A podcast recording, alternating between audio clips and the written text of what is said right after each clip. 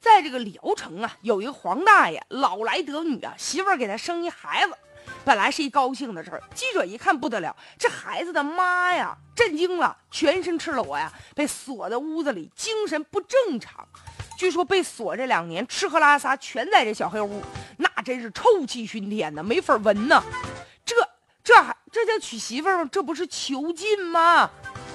黄大爷自己也说，这女的是两年前从外面捡回来的，捡回来了，要让他给我生孩子。关键现在孩子生了，你这户口怎么办呢？锁了人两年了，人家属知道吗？这黄大爷你办事不地道啊，涉嫌违法呀！现在首先公安机关在鉴定，我说这孩子亲生父亲到底是不是黄大爷？是他，他有没有抚养的能力？如果他没有抚养的能力，那还得考虑到孩子是不是得安置到这儿童福利院呢？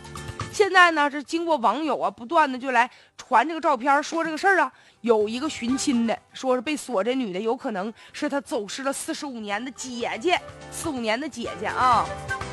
这女的现在被关到了屋子里呢，就发生了性关系了，然后被迫生下了孩子，在法律上怎么定性啊？就你明知道这女的她有精神病或者是痴呆。程度还挺严重的，然后你还和他发生性行为了，不管你这犯罪分子采用什么手段，都应该以强奸罪论处啊！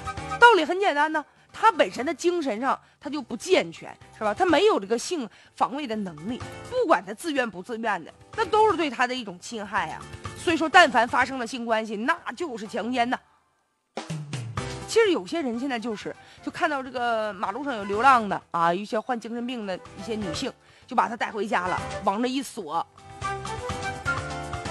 其实你看，这种强奸者，他往往都是社会底层，年龄大了，收入也低，没法娶媳妇儿，所以怎么办呢？哎，看到有这么精神不正常的，我捡一个媳妇儿回家吧。